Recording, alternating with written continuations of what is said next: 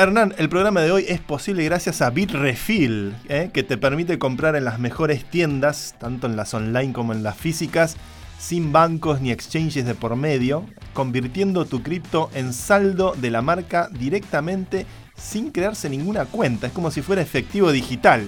Sí, ofrece más de 5.000 opciones de tarjetas de regalo en 180 países. Hombre. Incluido Argentina, que tiene Fábrega, De Sillas, Somier Center. En España también está y tiene Carrefour, el Corte Inglés, bueno, palabras mayores, Cepsa, Zara. Y en Colombia, México, Brasil también tienen cientos de tarjetas de regalo para que el otro día veía un youtuber de estos dice, ah, me ha ido muy bien y me lo estoy gastando y justo estaba usando Bitrefill y es maravilloso como método para pasar esas criptos a la realidad. ¿no? Y no es necesario crear una cuenta en Bitrefill, pero solo lleva un minuto y te va a devolver el 1% en Bitcoin, ni más ni menos. El 1%. Eh, no está nada mal. Wow. Tenemos también apoyo de, antes de que me olvide, de Ethermail, Sí. que es una tecnología me parece revolucionaria, que la- todo el mundo debería adoptarla porque es un paso más allá en lo que es comunicación. ¿no? Hace un par de semanas ya lo incluí en el código de proofofhumanity.org. Ah, sí, Sí. te lo iba a sugerir, mira, qué bueno. Es la interfaz que usa la DAO para interactuar con Proof of Humanity y ya tiene apoyo de Ethermail para recibir notificaciones en caso de que ocurra algo con tu perfil, ¿no? Que es importante. Amigos, vengo a decirles algo. La inversión en criptoactivos no está regulada, puede no ser adecuada para inversores minoristas y perderse la totalidad del importe invertido. Es importante leer y comprender los riesgos de esta inversión que se explican detalladamente en esta ubicación, podland.com barra aviso. Y ahora disfruta del podcast. Octubre de 2022, Bogotá, Colombia. Más de 7.000 programadores, ingenieros y crypto believers se reúnen en el Bogotá Convention Center para participar en la conferencia de Ethereum más grande del mundo. Oigan amigos, esta es la primera vez que esta conferencia se hace en Sudamérica. Vamos, Latinoamérica está a la vanguardia del blockchain y se lo vamos a demostrar al mundo. Así es como los referentes máximos del ecosistema cripto, incluido el mismísimo Vitalik Buterin, debaten en estos días sobre los temas más candentes de la Web3. Nuestro host, Santi City, ponente estrella en esta convención, nos cuenta todos sus entresijos con lujo de detalles, polémicas incluidas. Bienvenidos a la DevCon Bogotá 2022. Amigos de ¿Por qué no te habré hecho caso? Hoy una emisión especial en vivo desde Bogotá, Colombia, donde se está llevando adelante la sexta DevCon. La DevCon es la conferencia más importante de cripto del mundo, organizada por la Ethereum Foundation, y hemos estado ahí para contarles todos los pormenores de lo que ha sido un evento histórico para Latinoamérica. ¿Por qué no te habré hecho caso? Un podcast de Santi Siri en el que te contamos todo sobre el mundo cripto. Dirigido por Hernán Zin y producido por Podland, la revolución del podcast. Vamos todavía, Santi. Qué lujo, Santi, que hayas estado ahí. Aparte, he escuchado que algunas de tus participaciones han tenido mucha repercusión. Bueno, cuéntanos todo. Queremos saber desde el principio cómo, cómo estaban montados, quiénes estaban, de qué se habló. Venga, dispara. La verdad es que ha sido eh, realmente un evento memorable, sobre todo porque, a ver, se hizo en Bogotá, en Colombia, en el Ágora, que es un centro de exposiciones espectacular, realmente muy bien preparado para este tipo de eventos.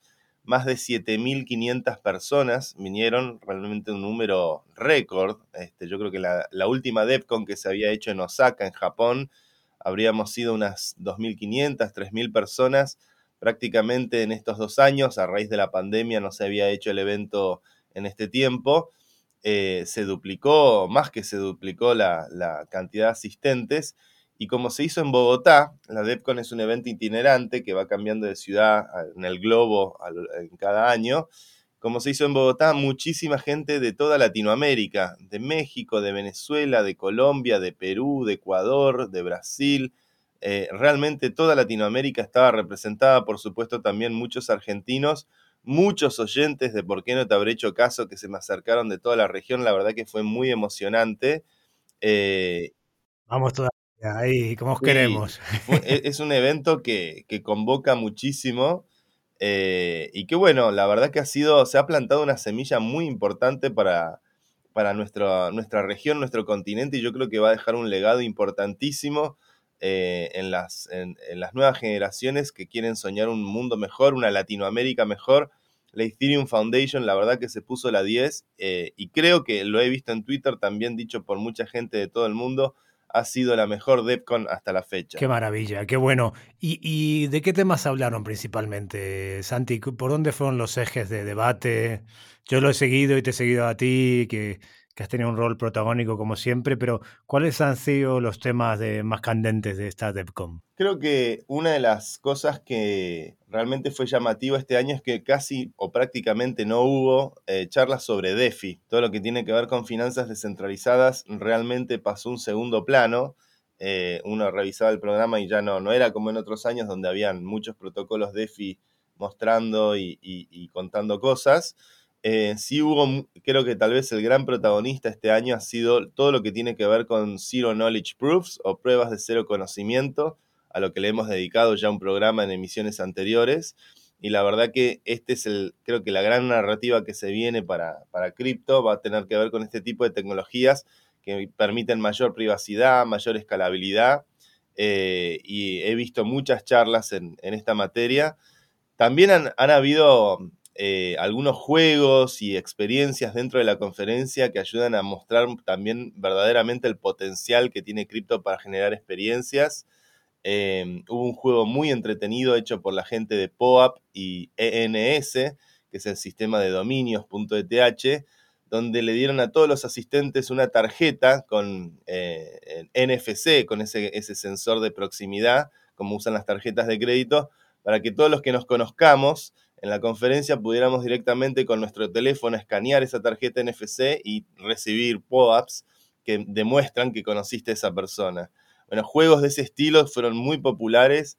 Este, estaba todo el mundo con, este tipo de cosas. POAP, además, una empresa fundada por un argentino que es un genio, Patricio Bortaler. Ya le invitaremos al programa. Em, ¿Qué más? Eh, el crecimiento de algunos proyectos. Eh, Lens Protocol, por ejemplo, hizo una fiesta muy importante. Es un proyecto que está tratando de hacer un grafo social portable, descentralizado, es decir, ir tras los pasos de los Facebook y Twitter de forma descentralizada también. Eh, un equipo que también tiene argentinos en su plana haciendo cosas importantes. Así que también fue un proyecto que, lo vi, vi muchos proyectos queriendo construir con eso. Eh, y bueno, y por último, yo no, eh, no he quedado exento de polémica, he, estado un poco en el centro de la tormenta, para variar. Este, pero para variar, exacto. Eh, eh, es, parte del juego, ¿no? Es parte de los gajes del oficio, de, estar construyendo sistemas que tocan intereses, y cuando esos intereses se tocan, este, obviamente quienes se molestan a veces no saben comportarse educadamente. Pero, pero bueno, bueno, eh, clarifiquemos una cosa para el público más como yo, menos, menos eh, con menos conocimiento. De Zero Knowledge Proof tenéis en el episodio, de hace tres episodios atrás, Santi lo explica como siempre con maravilla, la revolución que puede suponer esto para, para Ethereum y para la escalabilidad y la velocidad del ecosistema cripto, la revolución que se viene, así lo habíamos titulado. Eh, del, el POAP es el Proof of Attendance, ¿no? Eh, protocol, que es cuando vas a un evento, te dan un NFT que garantiza, bueno, que certifica, como cuando éramos pequeños y guardábamos en un cuaderno en algún lado las, los tickets del concierto de, bueno, en mi caso Pantera o Metallica y tal, y esto es una, esto es una prueba de que has asistido a un evento y en este caso muy interesante que puedas ponerlo en otro teléfono y darle ya sus datos, ¿no? Darle tu Instagram, tu, correo electrónico. Eso me parece muy, muy útil. que muerte a las tarjetas, cortamos menos árboles, muy bien. Y las polémicas, cuenta en qué charco te has metido, Santi. Cuéntanos de dónde te, ¿Por qué has causado? ¿Por qué he leído tu nombre en muchos lugares cuando buscaba cosas? Yo no me he metido en ningún charco, o sea, simplemente uno fue a dar una charla, una conferencia, Creo que eh, el único slot dedicado a Proof of Humanity me lo han dado a mí, eh, quizás porque hablo activamente sobre Proof of Humanity, trabajo activamente con el protocolo eh, y tal vez tengo muchas ganas de compartir ideas puntualmente sobre ese proyecto, Pero lamentablemente ocurrió una situación medio bochornosa que otro de los directores del Mission Board de Proof of Humanity, antes de mi charla, eh, Clement, el famoso Clement que ya hemos citado en nuestro programa, eh, a pesar de que en los días anteriores, este, a pesar de que en los días anteriores he estado hablando con todo el equipo de cleros durante el lunes de la conferencia, durante casi tres horas en, en los pasillos de la conferencia y atendiendo cada una de sus dudas, a pesar de que he ido a la fiesta de cleros para poder pasar un buen rato, he hablado mucho con Fed, el CEO, que la verdad que es un amigo y, tenemos siempre muy buena relación. Este, a pesar de que he participado en algunos talleres con la gente de cleros, proponiendo ideas para pensar un poco mejor cómo podemos definir el futuro de Proof of Humanity, a pesar de toda esa buena voluntad, de repente, el jueves, cuando fui a dar mi charla, eh, cuando me estaban presentando, eh, Clement de Cleros, quizás eh, vaya uno a saber qué es lo que le impulsa a, tomar semejantes reacciones, se paró y empezó a gritar. Empezó a gritar a los cuatro vientos, empezó a insultar a todo el mundo, la gente empezó a buchearlo, fue una situación bochornosa, bastante incómoda.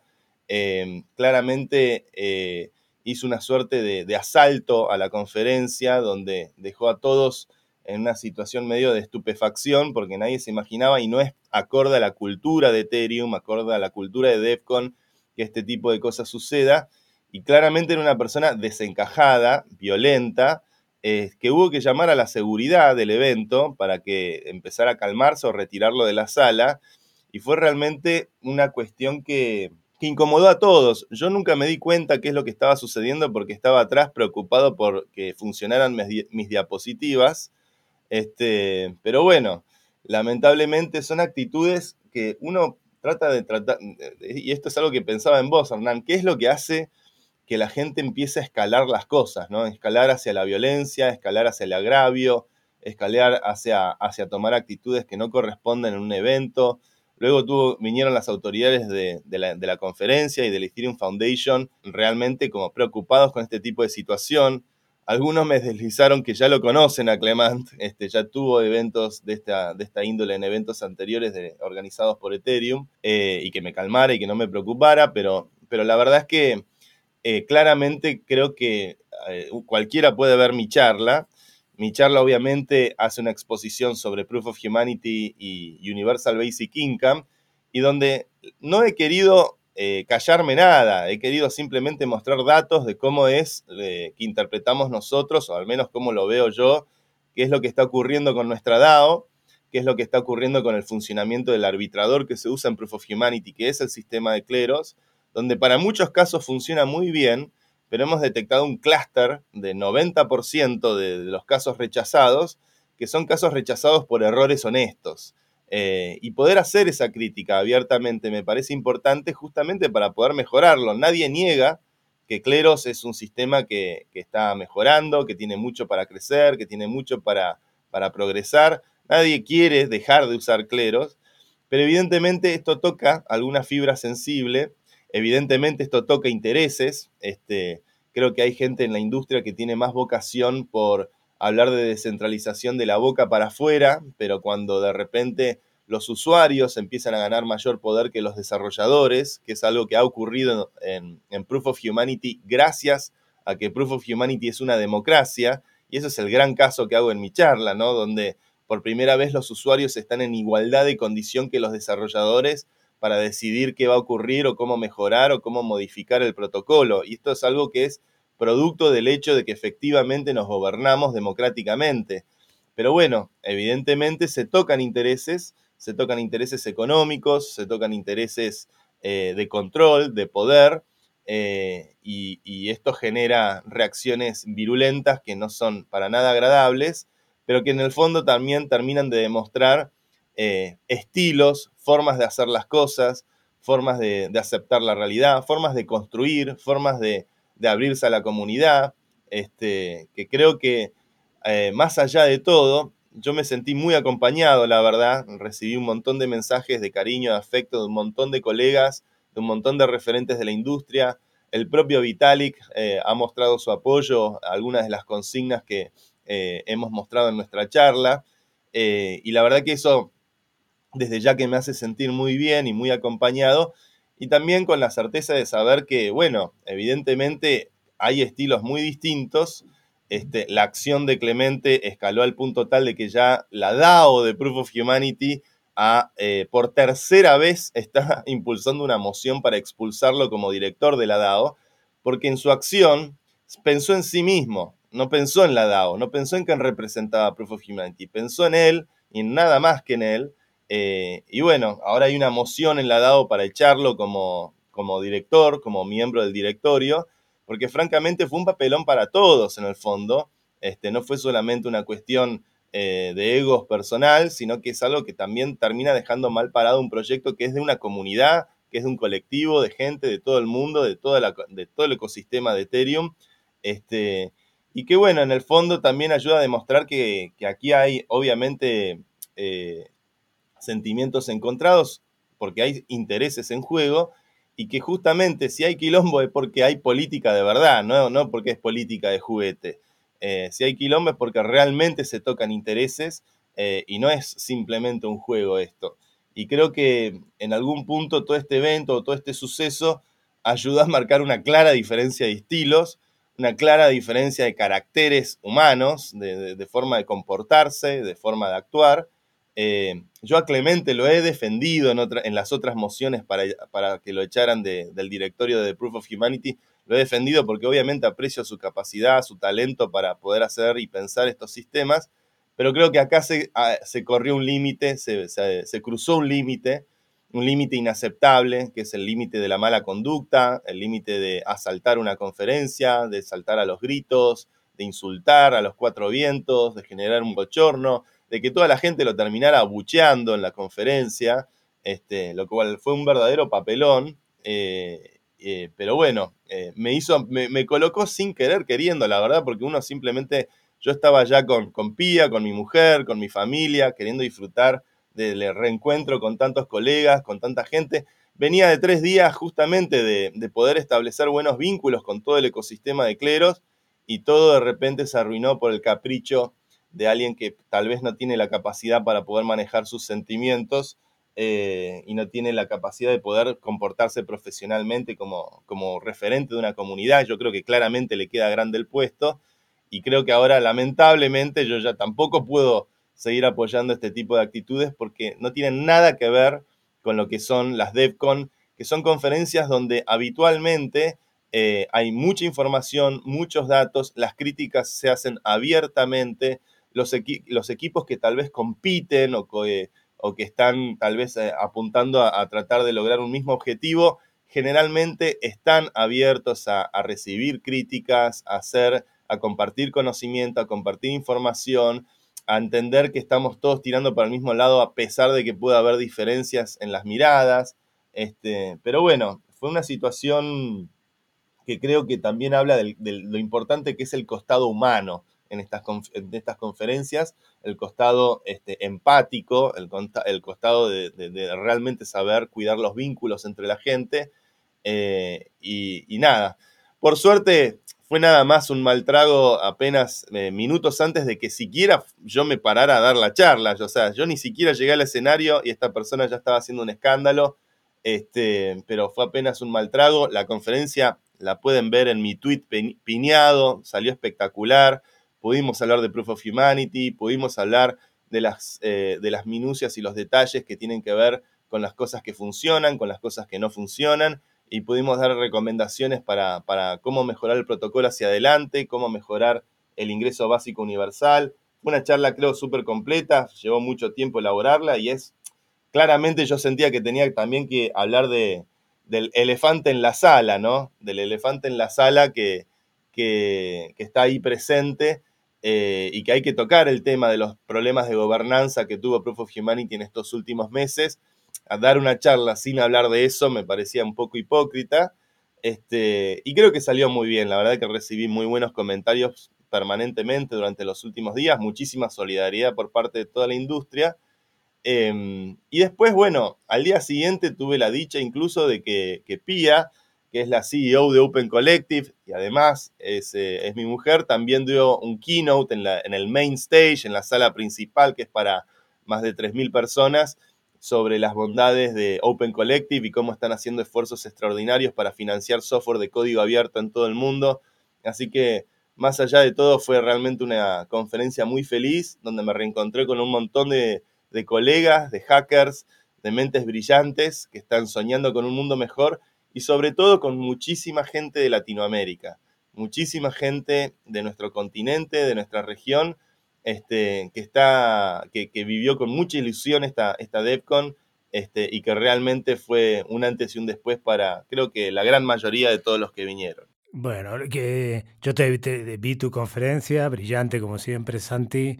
Eh, lamento mucho el mal trago, creo que no, no te lo mereces. Eh, por supuesto, la DAO como herramienta de gobernanza es algo que está en modo discovery, en modo descubrir cómo funciona.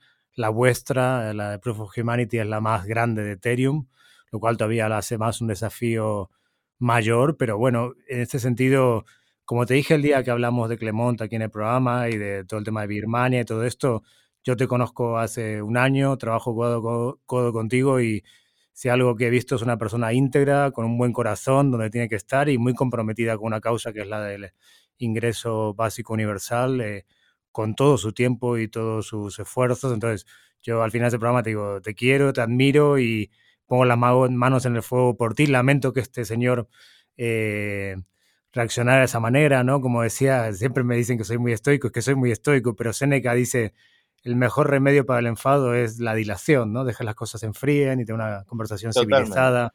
Os podría esto haber tomado un café y haber dirimido vuestras diferencias o en la misma DAO. Eh, es paradójico que un europeo vaya y, monte un quilombo en Colombia y los latinoamericanos sean los civilizados, pero bueno. Es un mundo distinto. Pero, bueno. el diálogo nunca se, nunca se puede perder y en este sentido enhorabuena por haberlo mantenido, por haber dado esa charla por tener los ideales que tenés y que tiene toda la, DAO y todo el equipo de Proof of Humanity por encima de los egos personales que son lo que, lo que joden el mundo. Tú me preguntabas, ¿por qué el mundo está tan jodido? Por los egos. Hitler era un histérico, era un tío que todo el tiempo estaba enfadado y, y decidía invadir un país y siempre estaba... Y era, era toda una, una, locura mental y esa locura mental hay que apagarla en la gente y la única forma de apagarla es, como dice Seneca, si estás enfadado, respira, cuenta hasta tres, no mandes el mail, no respondas ahora, piénsalo, deja pasar un día, controla la ansiedad. Y por otra parte, tener los objetivos claros. El objetivo de Proof of Humanity es extraordinario. Puede cambiar la humanidad y lo está haciendo para mucha gente a una escala que ojalá sea millonaria entre unos años. Entonces, vosotros tenéis claros cuál es el objetivo. Y en ese sentido, este tipo de disputas o exabruptos no, no caben dentro de una, cuando el objetivo es tan bueno y tan altruista y tan... entonces yo creo que vos tenés, en ese sentido, estás en lo correcto. Mira, flaco, podemos tener las diferencias que quieras, pero el objetivo es tan alto y nos supera tanto nuestros egos que dirimamos esto como personas civilizadas, ¿no? Pero bueno, eh, yo te doy la enhorabuena por, por tu paso por ahí, también a Pía, que es una super crack. Me alegra mucho que América Latina siga siendo pionera y tire de, de, del mundo cripto que tengamos una presencia tan grande, que tengamos tanto talento en América Latina cuando no tenemos tantas otras cosas y sigue siendo el subcontinente más desigual del mundo, con más ricos y más pobres. Entonces hay mucho que hacer y ojalá la tecnología sea el gran equalizer, el gran equilibrador de estas diferencias que tanto nos lastiman a los que venimos de ahí. Y te hacer una pregunta, ¿por qué DeFi o DeFi no ha tenido tanta presencia este año? ¿Porque está amortizado? ¿Porque ya todos lo han incorporado como, ya está y vino para quedarse o por, qué? Bueno, creo que las tasas de interés de los protocolos DeFi eh, están bajas, ¿no? Empecemos por ahí, ¿no? Casi todos los protocolos están riendo 1 o 2%. Eh, tal vez ya no tiene el nivel de atractivo porque quizás ya también hay un nivel de consolidación, de volumen, de funcionamiento y, todos sabemos que en este, en este año de crisis los, que, los servicios que se cayeron como este, lo que pasó con Terra y Luna, este, lo que pasó con Celsius. Este, bueno, precisamente la tesis de DeFi se validó porque se cayeron los servicios que no eran DeFi. Todo lo que es DeFi, como Uniswap, este, Aave, que Aave siempre hacen la, fiesta más grande, la más, la más potente. Aave y MakerDAO, debo decir, las dos. Las dos protocolos compiten por quién hace la fiesta más grande. Este, ya son servicios muy consolidados, muy, muy fuertes en la industria, que manejan un volumen de miles de millones de dólares, este, y creo que ya han tenido sus, su momento de consolidación, incluso como, como actores muy importantes dentro del ecosistema. Y estas conferencias tal vez son para justamente abrir la cabeza a que podamos descubrir nuevos temas, ¿no?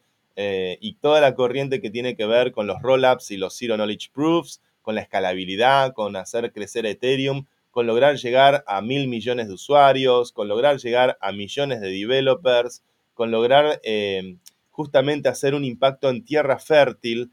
Mucha gente, en tierra fértil como América Latina, digo, mucha gente de Europa o del primer mundo eh, se quejaba porque tenían miedo por la seguridad, porque tenían miedo eh, por los riesgos supuestos que pueden ocurrir por hacer esto en una ciudad como Bogotá, donde hay un montón de desigualdad, un montón de desafíos. Este, y la verdad es que luego de la conferencia he visto a muchos de estos mismos europeos o norteamericanos decir, eh, acepto mi error, nos hemos equivocado, nos hemos encontrado con gente de primera, con una calidad humana que no conocíamos, este, y, la experiencia y la satisfacción de lo que ha sido el evento en una ciudad como Bogotá ha sido francamente extraordinario. Este, el calor y la, amistad de la gente de Colombia con todos las 7.000, pensemos que son 7.000 personas, esto es como, eh, haciendo una analogía, es como el Mundial de Fútbol, es realmente una conferencia enorme, enorme, gente talentosísima y virtuosa de todo el mundo, eh, y un lujo para Colombia poder recibir a, a tanta materia gris. Este, así que ha sido realmente este, un encuentro que creo que, ha sido muy, muy feliz para todos los que hemos estado ahí. Este, y realmente es, es, llena de ilusión. Son conferencias que cargan las pilas, que abren la cabeza, que ayudan a ver nuevas oportunidades. Este, he visto proyectos de todo tipo, desde proyectos de moda súper interesantes que combinan la moda con NFTs, hasta videojuegos, hasta, hasta bueno, obviamente eh, es también un contacto espectacular con la comunidad de Proof of Humanity este, y de los protocolos que ya conocemos y hemos mencionado aquí, donde hay mucha ilusión con justamente este futuro que estamos construyendo. Al final del día, hoy somos un puñado de personas, en el fondo este, son los protocolos o el efecto que estamos teniendo tecnológicamente todavía no ha llegado a, a miles de millones de humanos, pero no me cabe la menor duda de que sí va a ser así el día de mañana y que las ideas que estamos debatiendo acá es justamente cómo hacer las cosas para que cuando eso ocurra estemos bien parados, realmente sepamos hacer bien las cosas eh, y realmente lo hagamos eh, fundamentalmente, no solamente con nuestra cabeza, sino también con nuestro corazón, ¿no? Porque uno no tiene que olvidarse que la construcción de todo esto no es solamente código, no es solamente eh, cómo funciona una computadora o cómo funciona un sistema, también es el aspecto comunitario, el aspecto cultural, el aspecto de cómo nos cuidamos, cómo nos comportamos. Este, y en ese sentido, eh, yo veo en la comunidad de Ethereum lo mismo que vi la primera vez que fui a una DevCon en el 2018, que fui a la de Praga, eh, y que fue la DevCon que a mí me terminó de convencer que, Ethereum era eh, el camino hacia el bien, porque me encontré con mucha gente de bien, mucha gente honrada, generosa, con camaradería, este, con ganas de compartir sus ideas, su conocimiento, su pasión por las cosas y que la verdad, sacando eh, estos gatos histéricos que la verdad que todavía no han... No, que una persona reaccione como reacciona claramente quiere decir que es una persona que no es segura de sí misma, este, algo debe haber, alguna gran inseguridad como para poder reaccionar y, y, hacer berrinches de ese estilo, pero en líneas generales, yo te diría el 98% de la gente, gente que está muy ilusionada con el futuro que estamos construyendo en comunidad, colaborativamente, abierta con, todos los demás, compartiendo ideas, cooperando más que compitiendo. Este, y eso a mí me, la verdad que eh, volví muy contento por reencontrarme con muchos viejos colegas, este, con muchos grandes amigos, este, y también por haber hecho muchas nuevas amistades y, haber descubierto temas y, conceptos este, que, que, me han dejado pensando todos los días subsiguientes eh, luego de la conferencia porque ha sido una experiencia, la verdad, formidable. Es, es eh, eh, una DevCon para el recuerdo, sin lugar a dudas. Qué grande. Sí, yo creo que más allá de los defectos que tengamos en América Latina, en calidez no nos gana nadie. En pasión por recibir y por, y por recibir gente no nos gana nadie, así que no me sorprende que en Colombia fuera todo tan, tan cálido y tan, tan generoso y tan porque eso es un valor que tenemos y que reconociendo en Argentina, ¿no? Cuando va una banda de rock, dice, en ningún lado del mundo me han tratado así, o cuando va un artista, ¿no? Tenemos esa cualidad de ser muy generosos y muy receptivos y muy... Después lo que pasa entre nosotros es otra cosa. Pero eh, yo creo la importancia de todo esto, Santi, cuando te escucho me reafirmo y cuando veo la, la, crisis que se nos viene encima económica y leo en The Economist, Financial Times Wall Street Journal un poco la, el estado mundial de las finanzas y, y, he visto en estos 20 años como cada vez las finanzas, el que tiene el dinero tiene el control y el que tiene el control cada vez tiene más control y, el, y cada vez hay eh, más, eh, el poder está concentrado financiero en muy pocas manos y más, hay más pobreza. Cuando veo esto, digo, el sistema legacy, tanto a nivel político como a nivel financiero, no está resultando. Y la recesión que se viene va a ser, la, yo creo, la, la frutilla, como dicen en España, la puntilla de, para demostrar que este sistema está caduco que no puede ser que haya cinco tipos en Estados Unidos que tengan más dinero que todos los africanos juntos, que eso es inmoral, que no puede ser que estemos perdiendo la lucha contra el cambio climático, que no puede ser que los jóvenes de aquí, de España, no se vean sin futuro porque no, no, no encuentran trabajo y, y, está una cosa muy complicada y si el año que viene va a ser un año durísimo. Entonces, creo que este mundo paralelo que está tratando de crear, un mundo distinto a través de la descentralización, de la cooperación, que era que dice que es Harari nuestro superpoder como humanos, eh, a través del acceso financiero para todos, eh, sin que haya un banco, un intermediario que diga, no, este, riesgos dice que no, porque vivís en una villa, no sé qué, y te es excluido para siempre del sistema y no te puedas abrir un kiosco porque no tengas acceso a crédito. Todo lo que ofrece DeFi, Web3, cripto, es justamente el reemplazo de este sistema que no está funcionando. Y ahí están las pruebas empíricas. Cada vez hay más pobres y cada vez los ricos tienen más dinero. Eh, ya no solo en, América Latina, también en Europa, también en Estados Unidos. Cada vez el sistema es más salvaje y cada vez estamos peor con el respecto al medio ambiente y con tantas cosas que nos pasan, ¿no? Aislados en nuestros teléfonos, ansiedad, digamos, esto necesitamos apretar el botón de reset. Yo lo dije en el COVID, siempre lo decía, es la gran oportunidad para el reset, para reinventarnos. Y creo que parte de esa reinvención viene por cripto. Lo que ha pasado ahora en el DevCon, yo lo he seguido de cerca, te he seguido a ti porque te quiero, pero te admiro, pero he seguido todo y me parece que las cosas que se hablan y se dicen dan respuesta a muchos de los problemas que nos esperan en los próximos 5 o 10 años.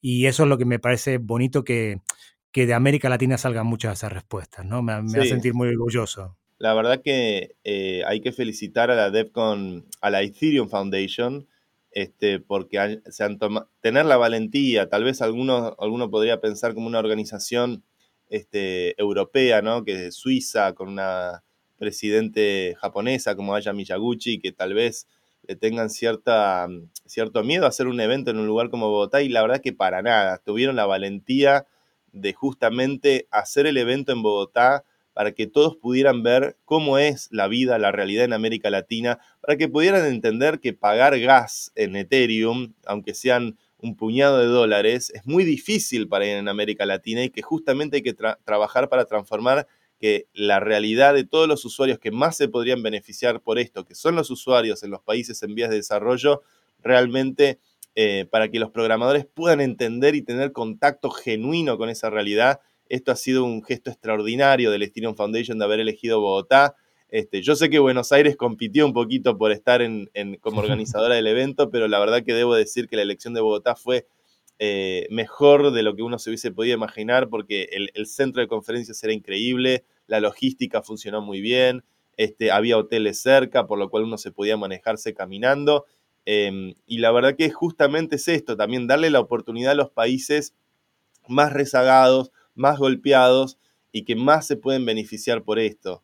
Y es importante, creo que una de las cosas que, me, quedé pensando mucho estos días, es importante también que no perdamos registro de los, aprendizajes de la historia, ¿no? La historia tiene muchas lecciones para darnos este, sobre qué funciona, qué no funciona, este, Vos recién este, mencionabas a, Hitler. Este, y una de las cosas que hablaba con uno de los abogados que estuvo aquí en, la, en la DEFCON, me decía, vos sabés que en la tradición jurídica, el positivismo, que es esta mirada de interpretación literal de la ley, donde se siguen simplemente al pie de la letra lo que está escrito en, la orden y no se cuestiona nada de lo que está escrito en la orden, eh, fue lo que dio pie al nazismo, fue lo que dio pie al fascismo. Y luego como respuesta a eso, este, apareció lo que se conoce como el naturalismo, es decir, este, englobar ciertos principios por encima de la interpretación literal letra a letra, porque en los juicios de Nuremberg los generales se excusaban con que simplemente estaban siguiendo órdenes, y esa mirada positivista este, de interpretación literal, casi sin cuestionamientos o sin miramientos de la ley, trajo grandes problemas a la humanidad. Y el naturalismo fue como la disciplina jurídica que ayudó a decir, no, ojo señores, los derechos humanos están por encima de todo, este, ciertos principios fundamentales de cómo comportarse éticamente priman por sobre eh, cualquier forma de injusticia. Y es justamente ese uno de los mensajes que yo quise dar en mi charla, que hay dos grandes diapositivas que usé. Una es, la justicia no es la lógica. La lógica es como algo positivista que interpreta es uno o cero y no tiene ningún miramiento sobre lo que se está interpretando. Pero lo que es justo, lo que es justo tiene que ver muchas veces con algo que trasciende la, la mirada positivista. Y tenemos que lograr justamente, valga la redundancia, construir sistemas que traigan mayor justicia, que protejan a los usuarios, que protejan a las personas vulnerables, no queremos ver sistemas en cripto donde la gente pierde su dinero por cometer errores honestos. Son esas las críticas que creo que son importantes hacer justamente para que podamos construir algo superador y algo mejor. Y la otra gran diapositiva que usé es, si hablamos de descentralización, hablemos de democracia. Eh, la democracia es una fuerza que contribuye, es un motor que contribuye a la descentralización progresiva de cualquier clase de organización. No hay nada más democrático, o mejor dicho, no hay nada más descentralizado que una persona, un voto. No la quieran dibujar de otra manera. Una persona, un voto es el, bastión supremo de la descentralización y justamente en cripto no hay, no hay democracias prácticamente, hay plutocracias por todos lados, son todos los sistemas se votan con tokens, todos los sistemas tienen ballenas que son las que realmente toman la decisión, todos los sistemas tienden al control y a la centralización. Eh, y justamente creo que con Proof of Humanity, con la DAO de Proof of Humanity, estamos demostrando esas dos cosas. Primero, que realmente no podemos conformarnos con una mirada positivista, que la justicia es mucho más que simplemente seguir eh, teoría de juegos y lógica, que la justicia es realmente algo que requiere que lo pensemos con convicción seriamente y con una filosofía un poco más audaz, que sepa aprender de los errores de la historia, porque si hay un error en la historia, ha sido el nazismo, ha sido Hitler. Eh, y por otro lado, este, creo que eh, es esto de, empezar a realmente animarnos a construir sistemas democráticos y que los usuarios, las personas, realmente estemos en igualdad de condiciones que los desarrolladores muchas veces en estos ecosistemas se, se forman nuevos elitismos, nuevas, nuevas clases, nuevas burguesías, que son los desarrolladores que tienen el conocimiento para escribir el código, para cambiar las reglas, para modificar los parámetros, para entender cómo explotar el sistema, y el usuario ciegamente le crea uno o le crea al otro, y en el fondo es como la época feudal, eso, donde el plebeyo le lleva su trabajo o su conocimiento al, al señor feudal. Y ese neoreaccionarismo es algo realmente muy peligroso y la mejor receta que hay contra ello es la democracia. Justamente por eso tuvimos un 1776 o un 1789. La democracia contribuye a la democratización, a, la descentralización y creo que la tenemos que rescatar ahora más que nunca en la construcción de estos ecosistemas, que si realmente hablamos de descentralización, hablemos entonces de democracia. Este, y bueno, simplemente subrayar eso, ¿no? Que justicia y democracia merecen lo mejor de nosotros, merecen que aprendamos y entendamos lo que fue la historia y que no nos eh, olvidemos del legado que tenemos a la hora de sentarnos a construir estas nuevas tecnologías y estas nuevas comunidades que también el aspecto layer cero, el aspecto cultural y, humano de todo esto, creo que al final del día es el más importante de todos. Me encantó, layer cero, los derechos humanos y, y la lógica, bueno, la justicia por encima de, la letra impresa. Recordemos que Hitler llegó ganando tres elecciones seguidas, eh, nunca llegó al 50% de los votos en la República Weimar en el año 34, pero ganó tres elecciones seguidas, por supuesto, con mucha intimidación de las camisas pardas y con muchos actos terribles. Pero bueno, Eh, Colombia ha tenido su gran acto, eh, su gran evento cripto. Eh, Argentina no lo ha conseguido, pero Argentina tiene una yapa, un premio, ¿no? Un premio, una suerte de yapa, que es lo que vamos a hacer humildemente vos y yo el sábado que viene en la usina, ¿no? Hay mucha expectativa. Ya, yo ya tengo todos los mis inbox llenos de mensajes, gente pidiéndome entradas por todos lados. Ya están las entradas disponibles para la Usina del Arte este sábado a las 19 horas en Buenos Aires. El World Tour, Hernán, estamos todos esperándote. Estamos como locos con lo que va a ocurrir el sábado, que va a ser una fiesta realmente. Sí, va a ser una fiesta. Yo ya, ya, ya acabo de llegar de Dubái, soy un hombre mayor, dadme tiempo que me recupere. Ya hoy me subo el avión rumbo a Buenos Aires, tengo muchas ganas de estar ahí con todos ustedes. Y este sábado sí, va a ser una fiesta, Va a ser muy democrático porque hace un diálogo de tú a tú con todos ustedes. Queremos escucharlos. Como dije en el vídeo, queremos abrazarlos.